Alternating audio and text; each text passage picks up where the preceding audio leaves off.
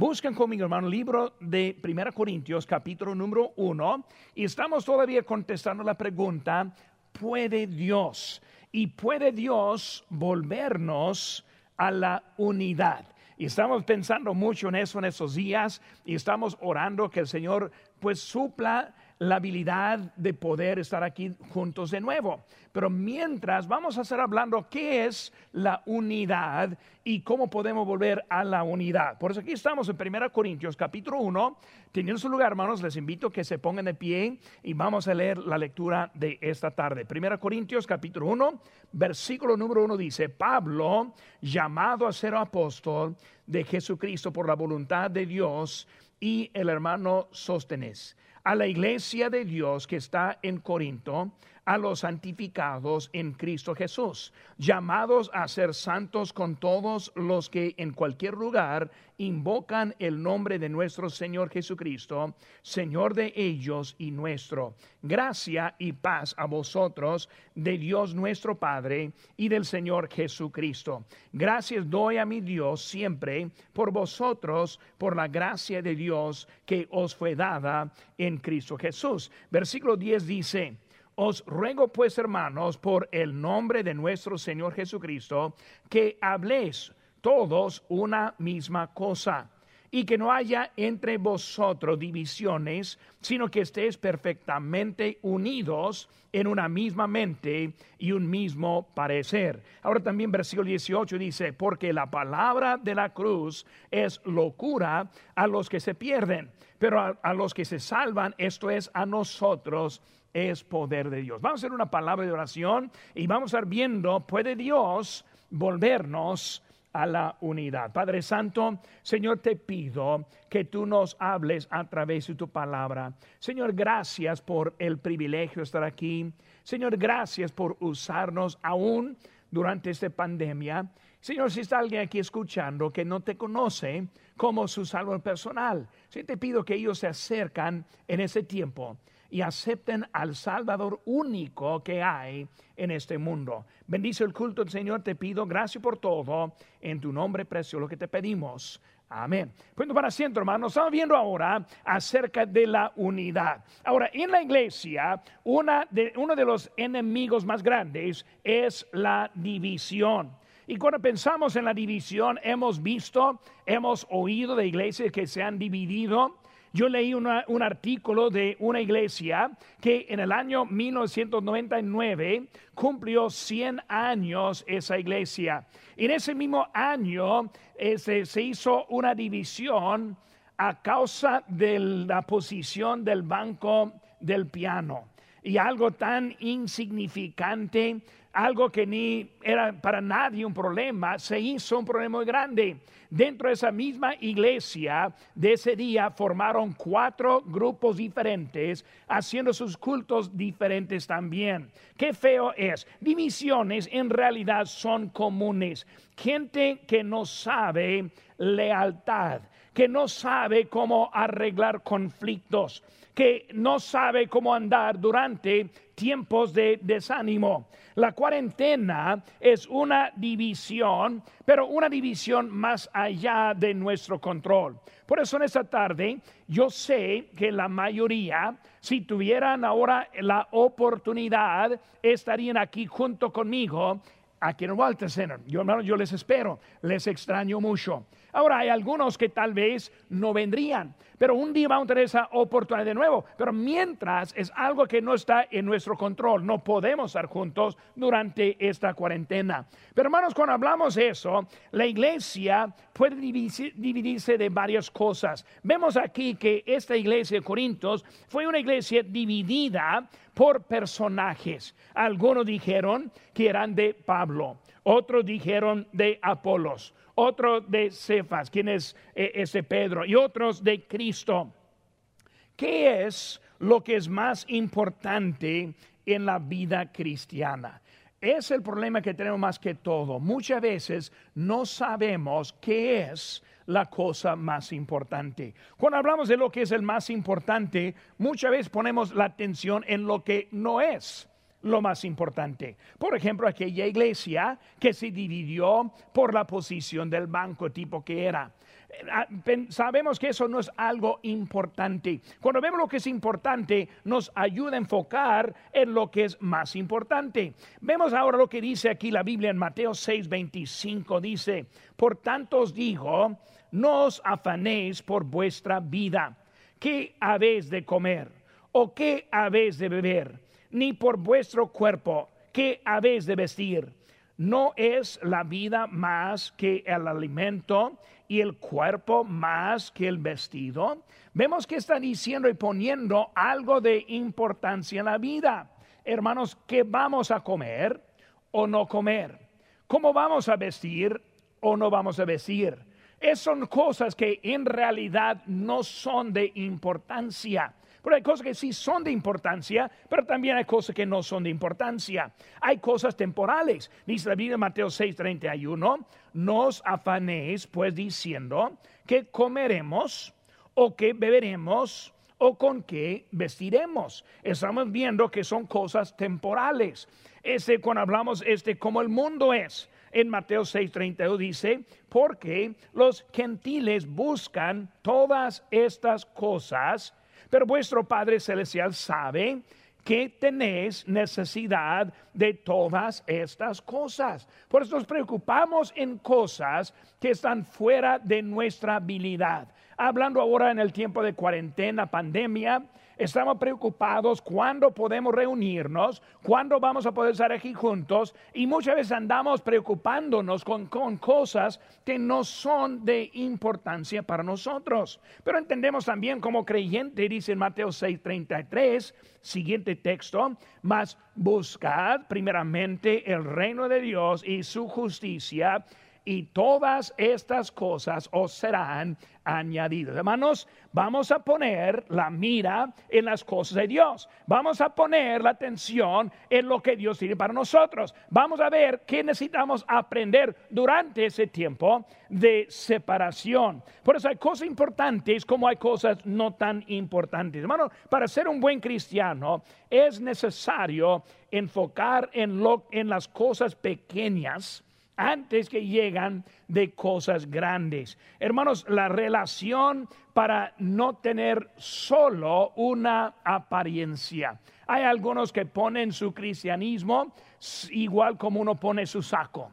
simplemente está vistiéndose y luego de adentro el corazón andan con problemas severos. Lo que necesitamos es poner la atención en las cosas pequeñas que sean, que, que, van a ser algo mucho más grande. Pero también, hermanos, hay peligro cuando está enfocando en los detalles. Hablando de espiritualidad, sí debo poner atención en las cosas pequeñas. Mi tiempo de oración, mi tiempo leer la lectura bíblica, mi tiempo asistir a la iglesia, mi tiempo servir a otros, mi tiempo testificar con otros. Son cosas pequeñas que debemos estar enfocando, pero hay cosas que no debo estar enfocados. Muchos se ofenden porque alguien le habla mal o porque alguien le da una mala, mala manera, mala manera de, de ver y se ofende y dice, pues yo no voy a regresar a la iglesia porque la iglesia está llena de hipócritas. Esas son cosas, detalles pequeños en que no debe estar enfocados. Es igual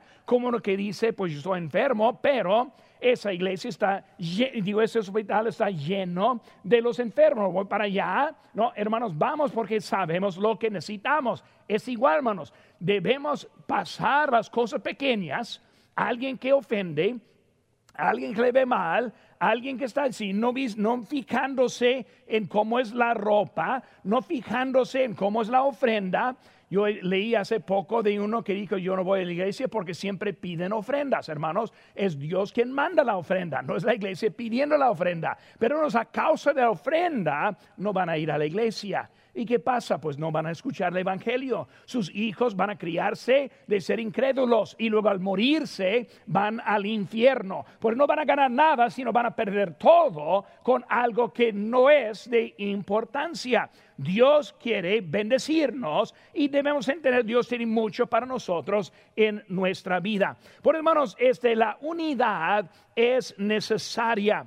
Estamos en un tiempo de separación, pero hermanos, separación produce separación del espíritu y eh, separación de crecimiento. una mentalidad empieza a cambiar. Por lo es importante que nos mantengamos en la unidad. Hay los que maduran espiritualmente y otros que van a ser más carnales durante este tiempo de cuarentena, porque lo usemos para mejorar nuestro estado con Dios. Ahora, tengo unas cositas que probablemente no va a ser lo que vamos a estar pensando cuando pensamos en la unidad, o sea, la falta de la división. ¿Cuáles cosas necesitamos estar viendo en esta tarde? Primera cosa, hermanos, que yo quiero que veamos para tener una iglesia unida. Vemos número uno, la iglesia santificada. Vemos en versículo 2, a la iglesia de Dios que está en Corinto, a los santificados en Cristo Jesús. Una, una, palabra muy interesante y muy importante cuando hablamos de la iglesia unida. Una iglesia que no está santificada es una iglesia que no puede ser unida.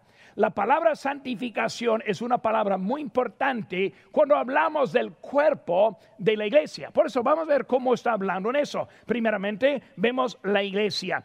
Cuando vemos el pueblo de Israel, fue un buen ejemplo de cómo es la iglesia. Ahora el pueblo de Israel no es la iglesia, pero es un buen ejemplo. Por eso que vemos ahí, si vamos a ver aquí en Hebreos capítulo 11, no más escuchen aquí, versículo 8 dice, por la fe, Abraham siendo llamado, obedeció para salir al lugar que había de recibir como herencia y salió sin saber a dónde iba.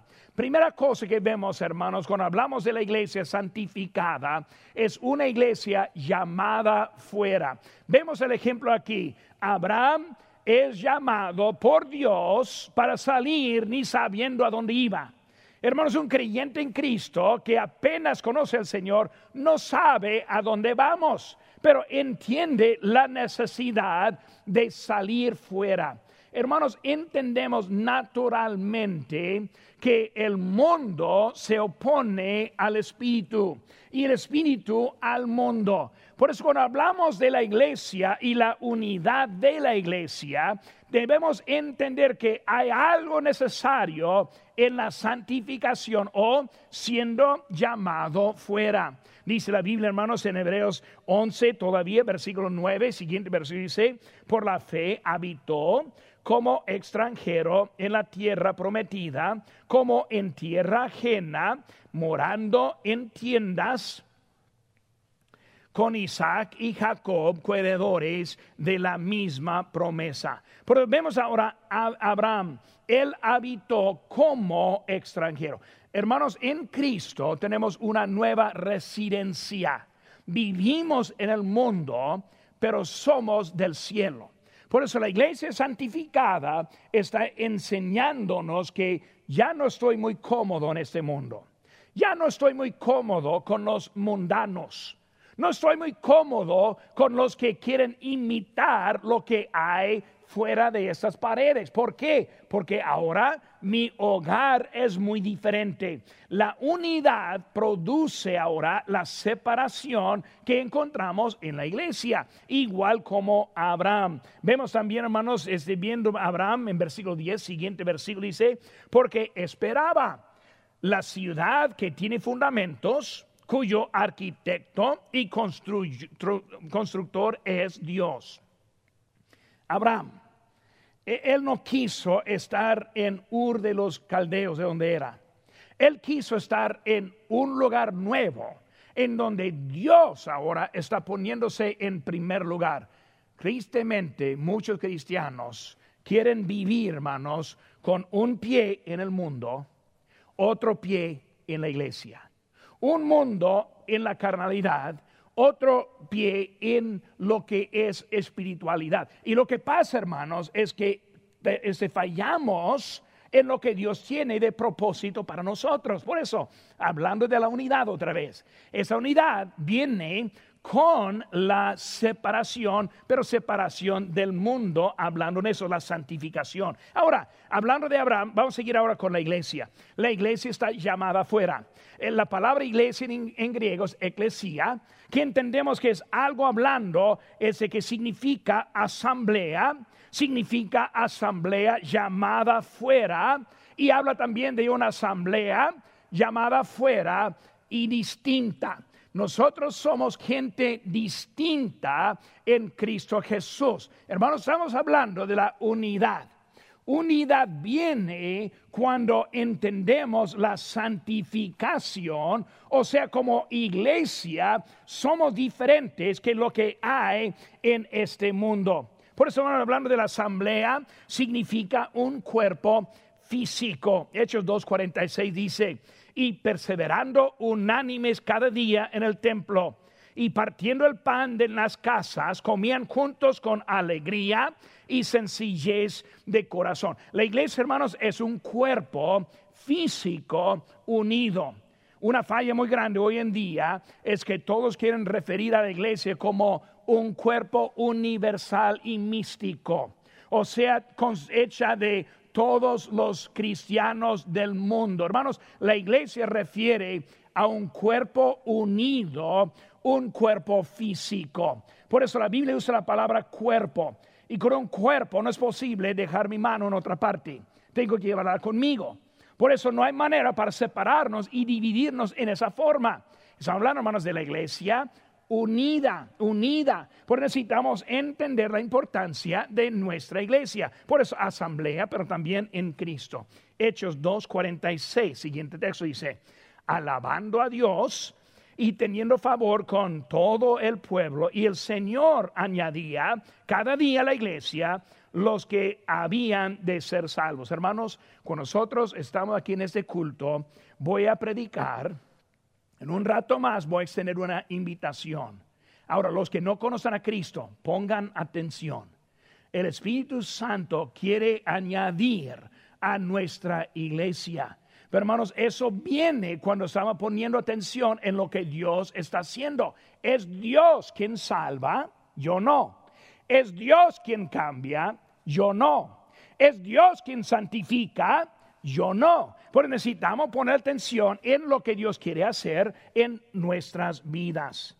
Hermanos, en Hechos 5, versículo 11 dice, y vino gran temor sobre toda la iglesia y sobre todos los que oyeron estas cosas. La iglesia otra vez que está refiriendo aquí no es algo místico, no es algo de todo el creyente en todas partes, no hablando de una sola iglesia en Jerusalén en donde estuvieron escuchando. Hermanos, la iglesia es llamada afuera, también la iglesia es el cuerpo de Cristo.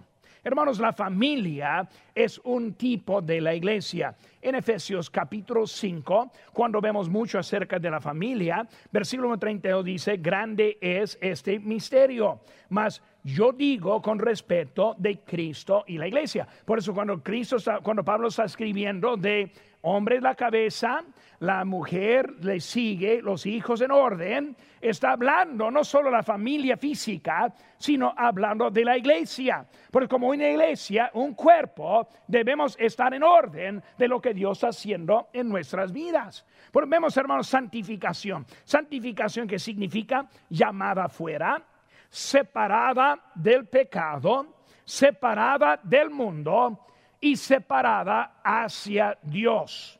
Hoy en día muchos quieren andar en contra de lo que es lógico, bíblico y obvio. Por eso necesitamos poner atención a lo que Dios está diciendo. Por eso, cuando hablamos de la iglesia, segunda cosa es la membresía. La iglesia formada por sus miembros no es un edificio. Nosotros usamos la palabra iglesia y muchas veces referimos a lo que es el edificio. Ahora, la iglesia no es el edificio, la iglesia es la membresía. Por eso podemos en ese momento, aunque no podemos físicamente estar en la propiedad, pero podemos funcionar todavía como iglesia, porque la iglesia es la membresía, es las personas. Por eso podemos hablar de qué es el edificio. Pues la Biblia usa una palabra que es templo. El templo refiere a la morada en donde pueden estar reuniéndose. habla de nuestro cuerpo siendo templo del Espíritu Santo. Por eso es el lugar en donde reside. Por eso el templo. También otro es la casa de Dios. Es esta casa en que estoy ahora, es una casa dedicada a Dios. No la vamos a usar para cosas mundanas. Hermanos, aquí no bailamos. Muy bien. Aquí no vamos al cine. Aquí no vamos a andar en otro tipo disco, lo que sea. En otro, no, aquí estamos en la casa apartada para las cosas de Dios. Y luego también vemos, hermanos, que es una casa e, este que está de la congregación. Es el lugar en donde estamos congregados. Hermanos, aquí vemos los miembros.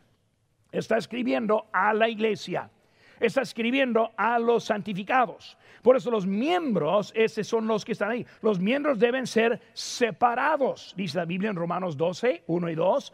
Así que hermanos, os ruego por las misericordias de Dios que presentéis vuestros cuerpos en sacrificio vivo, santo, agradable a Dios, que es vuestro culto racional. No os conforméis a este siglo, sino transformaos por medio de vuestra renovación de vuestro entendimiento para que comprobéis cuál sea la buena voluntad de Dios, agradable y perfecta. Hermanos, esta iglesia, este cuerpo debe ser separado. Por eso yo, este cuerpo, dice la Biblia, es templo del Espíritu Santo. Por eso lo debo apartar.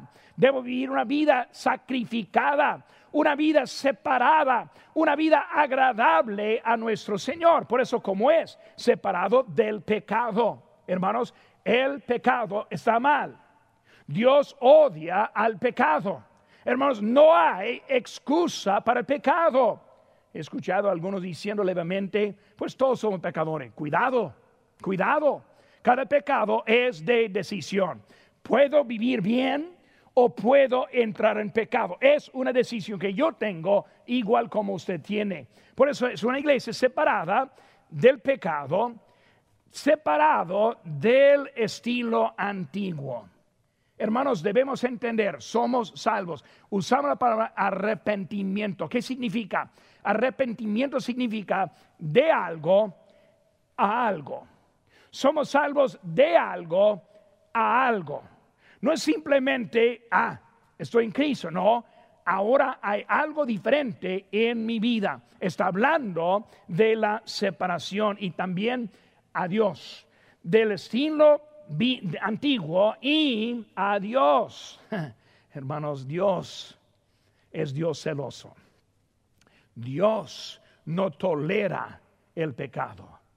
Hermanos, en Cristo estoy separado a Dios. Señor, te quiero honrar con cada aspecto de mi vida.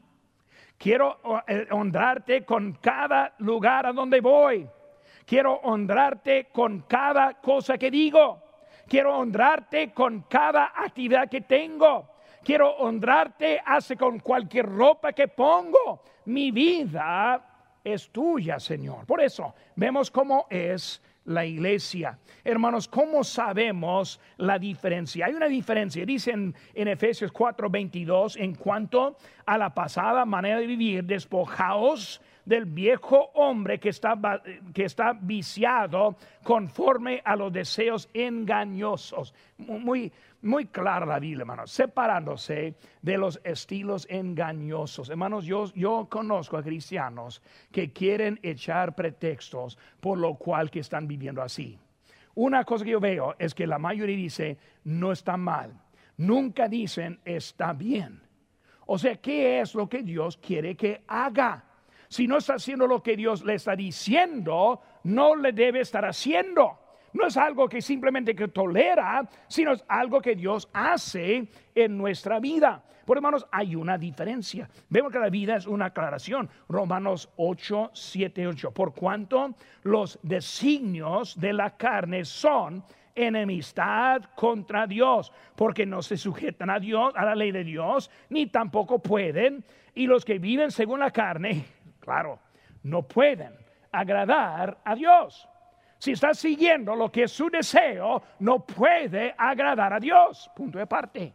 Pero pastor, no me gusta, pues tampoco me gusta. No cambia la verdad. No, pero pastor, yo quiero una iglesia que predica el amor de Dios y Dios está contigo, Dios hace lo que tú, quieres, Dios está a tu lado, Dios te bendice. Eso es lo que me escucha, hermanos. Yo quiero decirle la verdad. Hermanos, en la verdad encontramos el cumplimiento de la vida que tenemos. El problema es que no queremos lo que Dios quiere en nuestra vida. Hermanos, no sea engañado por lo que dicen de la, separación. Es algo importante. Vemos también el llamamiento. Hay ejemplos en la Biblia que nos dirigen. Primera Corintios 11, 14 dice, la naturaleza misma nos enseña que el varón le es deshonroso dejarse crecer el cabello. Ahora, hermanos, voy a otra pedrada muy fuerte aquí ahora. Y ahora con cuidado estoy hablando porque ya tengo semanas sin este, poder cortar mi, mi cabello también. Pero entendemos que la Biblia, la naturaleza enseña. Muy bien, enseña lo que es un hombre.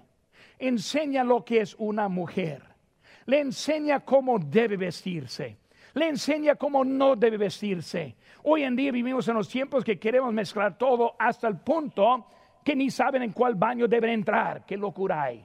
Por eso, hermanos, vemos que la naturaleza enseña.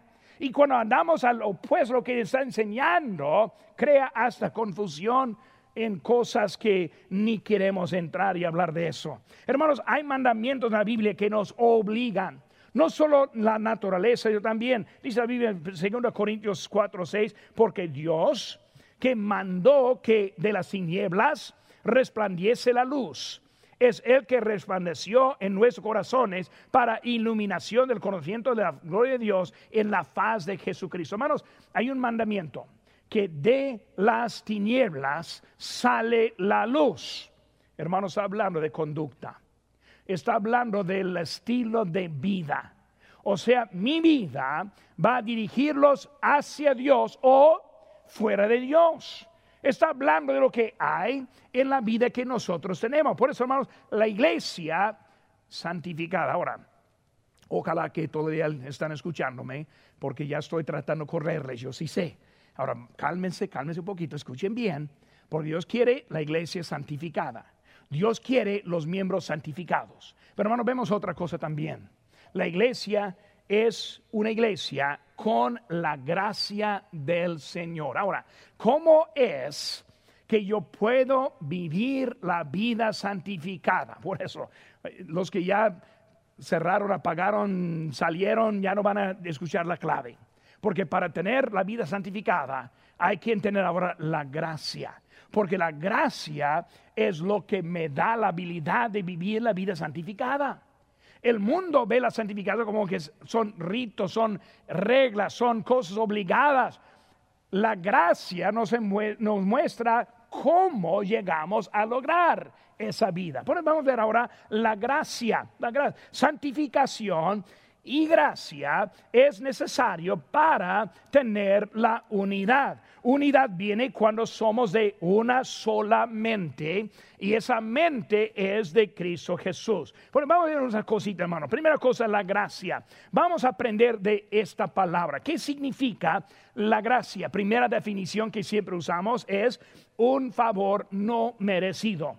Un favor no merecido. Gracia recibida lo vemos en la salvación, lo vemos en las bendiciones. Gracia, hermanos, es lo que recibimos cuando hablamos de la gracia. Cuando yo fui salvo, no fue bajo mi mérito de la vida. Cuando yo fui salvo, no fue por algo que yo hice, sino que a pesar de quien soy, Dios me salvó a través de su Hijo Jesucristo. Pues vemos, hermanos, que es la salvación, lo que recibo.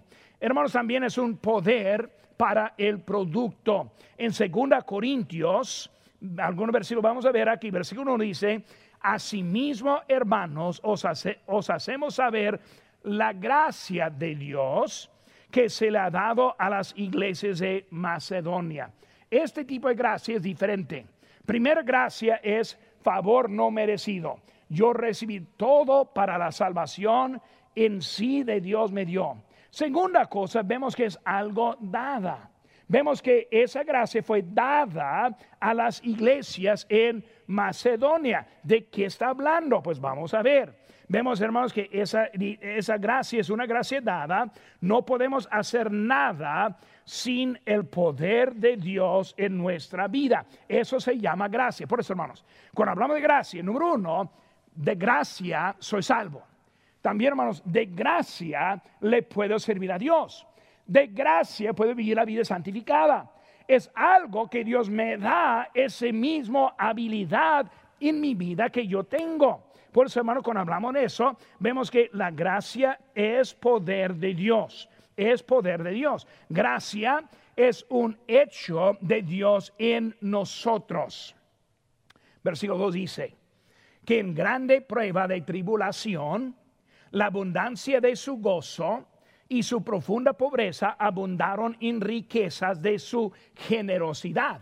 Ahora, está siguiendo el texto ahora que os hacemos saber la gracia de Dios que fue dada a las iglesias. ¿Qué, gracia fue? Que ahora en su pobreza pudieron dar en su generosidad. Es algo que ellos no pudieron hacer. Dios le dio. Es una obra. Versículo 6 dice, de manera que exhortamos a Tito para que tal para que tal como comenzó antes, asimismo acabe también en vosotros esta obra de gracia. Hermanos, gracia es una obra. Gracia produce la obra. Por eso cuando hablamos de la salvación, viene de Dios, un regalo, pero esa gracia produce obra. El ejemplo aquí es una iglesia pobre que ahora está dando de su generosidad algo que ni entendemos cuando lo vemos. Por eso hablando ahora que es algo de eso. Vemos, hermanos, en versículo 7. Por tanto, como en todo abundáis, en fe, en palabra, en ciencia, en toda solicitud, en vuestro amor para con nosotros, abundad también en esta gracia, hermanos, que está diciendo esta gracia. Ahora viene en el mismo lugar que hablamos de la fe, la palabra, o sea, la ciencia, aprendiendo la palabra de Dios, las solicitos, hablando de las oraciones, hablando del amor y luego también la gracia. Hermanos, es importante aplicada en nuestra vida. Por eso, hermanos, hemos visto la gracia. ¿La gracia de quién? La gracia de Dios, de Dios. La fuente de la gracia es Dios. Sin Dios, nada podemos hacer en esta carne no puedo producir lo bueno. Bueno, la gracia es algo dado por Dios. Por eso la gracia de Dios. Número tres, hermanos. Del Señor. Del Señor. ¿Qué está diciendo, hermanos? Está hablando del Señor Jesucristo. Dios es el Señor, es Dios y el Señor. Dos cosas. hermano, que queremos reconocer Cristo como el Señor. Dios produce la gracia desde afuera, o sea, como el Padre de su vida. Jesucristo produce la gracia desde adentro, como el Señor de la vida. Por eso cuando yo conozco al Señor y entra en mi vida, me da gracia. Hermanos, esa gracia produce la santificación. Por eso los que batallan en santificación, número uno, no saben lo que tiene, o número dos, no lo tiene. Por eso si no lo tiene, debe aceptar a Cristo ahora. Si lo tiene, debe usarlo. ¿Por qué? Porque Dios quiere hacer algo en ti que tú no puedes hacer, pero Él lo puede hacer por medio de ti. Y hermanos, en eso encontramos lo que Dios quiere para nuestra vida. Hermanos, las riquezas. Vemos ahora, la iglesia es semejante a Dios. La iglesia es semejante a Dios. Aquí estamos en capítulo 1, versículo 5, dice, porque en todas las cosas fuisteis enriquecidos en él, en toda palabra y en toda ciencia, así como el testimonio acerca de Cristo ha sido confirmado en vosotros. Por eso, hermanos, es semejante a Dios. Las riquezas en Dios. Dios creó al mundo el mundo estaba en unidad con Dios. El pecado es lo que destruyó esa unidad. Lo vimos, es, lo, vamos a ver, hermanos, es como Cristo está tomando lo que hay y luego Él lo cambia en nuestra vida. Porque Cristo volvió la unidad en Dios, según Corintios 5:18. Y todo esto proviene de Dios, quien nos reconcilió consigo mismo por Cristo. Hermanos, unidad estamos hablando. Dios creó todo en unidad. El pecado entró y separó, destruyó la unidad. En Cristo vuelve la unidad. Ahora, en Cristo, en esa unidad, cambia lo que somos. Por eso, nosotros nacimos en la carne como hijos de desobediencia, lo que dice la Biblia, pero cuando Cristo entró, Él ahora nos cambia para que seamos hijos de Él y obedientes a Él. Por eso, hermanos, vemos que la conducta cambia en Él. Las riquezas de Dios, Dios es uno. Eh, eh, la separación fue ese de Dios. Ahora, también vemos las riquezas confirmadas, versículo 6. Así como el testimonio acerca de Cristo ha sido confirmado. Por eso, riquezas confirmadas. ¿Qué es eso, hermanos? Vemos el testimonio. El testimonio significa pruebas. La prueba de la vida transformada. La prueba de la esperanza nueva. Desde que estoy en Cristo, mi deseo es diferente. Alguien dice, pastor, ¿por qué no? Y vamos a empezar con cualquier, pregunta. ¿Por qué no vas al baile? ¿No puedes ir? Sí puedo ir. No quiero ir. ¿Por qué no vayas a ese lugar, a hacer esa actividad? Porque no quiero hacerlo. ¿Por qué? Porque Cristo vive en mí mi deseo es diferente. El pecado me separó de Dios y quiero, si quiero seguir en pecado, sigo separado de Dios. Yo quiero estar unido con Dios. Por eso la iglesia unida es lo que estamos hablando aquí. Esa riqueza confirmadas cuando veo el cambio, el cambio. Hermanos, el testimonio confirma. Hermano, yo predico la vida transformada para ayudarle a usted. Quiero que se sienta incómodo en el pecado. Quiero que se sienta incómodo viendo películas que no debe ver. Quiero que se sienta incómodo haciendo actividades que no honra a Dios. Quiero que se sienta ese incómodo cuando no demuestra Dios en la vida que Dios te ha prestado. Nosotros aquí estamos para mostrar al mundo una diferencia en esto. Hermano, la confirmación de la vida cristiana no es solo en lo que Dios hace por nosotros, sino es lo que Dios produce en nosotros. Yo sí sé todos los textos bíblicos, pero cuando esos textos bíblicos viven en mí, ahora yo veo la diferencia y entiendo la diferencia. Hermanos, muchas iglesias y muchos pastores no enseñan la santificación y los pobres miembros siguen frustrados viviendo en ese mundo porque nunca aprenden lo que Dios tiene y lo, que Él ha hecho para ellos, la vida separada. Por eso, hermanos, la unidad viene por la iglesia santificada, la gracia del Señor y la iglesia semejante a Dios. Número cuatro, hermanos, la iglesia con el poder de la salvación versículo 18, porque la palabra de la cruz es locura a los que se pierdan, pero a los que se salvan, eso es a nosotros, es poder de Dios. Nuestro gobernador Newsom, él está diciendo, la iglesia no va a reunirse hasta la última fase después de meses. ¿Por qué dice eso? Él no ve la importancia de la iglesia. Hasta más que eso, él ve la iglesia como locura. Pero hermanos, nosotros entendemos que no es locura, sino es el poder. Porque el mundo sigue la onda, nosotros la vida distinta por el poder de la cruz en nuestras vidas. Vemos, hermanos, aquí hablando de, de esa, la iglesia con el poder. Vemos la preocupación en el mundo. En el mundo no hay seguridad. En el mundo esa preocupación genera depresión, suicidios, odio, violencia. Un artista que dijo en esta semana pasada, está bueno que han muerto muchos de esta pandemia, porque ayuda a nuestra naturaleza. Hermanos, eso es odio, es odio. El mundo debe andar en contra de tipo de gente como ese eso es lo que genera este mundo. Pero hermanos, me sorprendo que tanto odio eh, en, las redes sociales y la gente que está en el mundo, eh, eso es, algo del mundo. Pero también, hermanos, vemos que la predicación en la locura. El mundo ve el Evangelio como locura. Es por eso, hermanos, que permiten que gente hace filas para entrar a Walmart, pero prohíben entrar en propiedad, sentarse en su propiedad de iglesia, sentarse en su propio auto.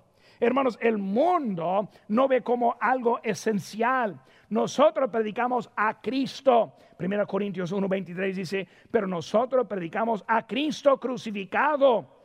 Para los judíos ciertamente tropecero y para los gentiles locura. Hermanos, la unidad de la iglesia depende de la predicación de Dios. Hermanos, aquí no es iglesia.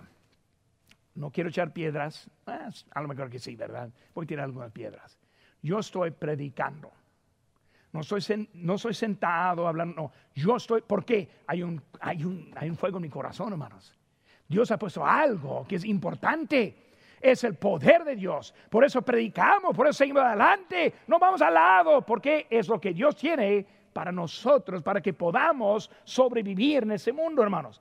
Eh, la cruz Dice la Biblia en Hebreos 9:22, sin derramamiento de sangre no se hace remisión. Hermanos, predicamos la cruz porque es solo por la cruz que encontramos la salvación. Es solo por la cruz que vamos a estar bien con Dios. Y sin la cruz somos enemigos de Dios. Hermanos, fue escrito a los hebreos que confiaban en Moisés Hermanos, este, vemos en Juan 5:39, escudriñan las escrituras, porque a vosotros parece que en ellas tenéis la vida eterna y ellas son las que dan testimonio de mí. Hermanos, hoy en día hay muchos que ponen su fe en otras cosas. Hay los que ponen su fe en imágenes. Hay los que ponen su fe en espíritus. Hay los que ponen su fe en muchas cosas diferentes cuando es la predicación de la cruz de Cristo. Por eso, hermanos, debemos ver que Cristo quiere estar. La persona, hermano, que no está seguro, esta es el Evangelio de Cristo. Muchos terminan la vida al final de la vida y no saben qué deben hacer. Hermanos, hoy en día hay muchos que están muriéndose esta pandemia mi corazón quebrado por varios que están ahora enfermos. Pero hermano, cuando vemos eso, Cristo está dejándolos pasar por algo. Pero Él tiene un lugar mucho mejor que este lugar. Se llama el cielo. Y lo que debemos entender, Dios quiere salvarnos. Si estamos en este mundo, si estamos sufriendo. Sufrimiento no es algo nuevo, tal vez nuevo para algunos de nosotros, pero no es algo nuevo. El mundo siempre ha sufrido. Pero Dios tiene un lugar puesto para nosotros. Se llama el cielo.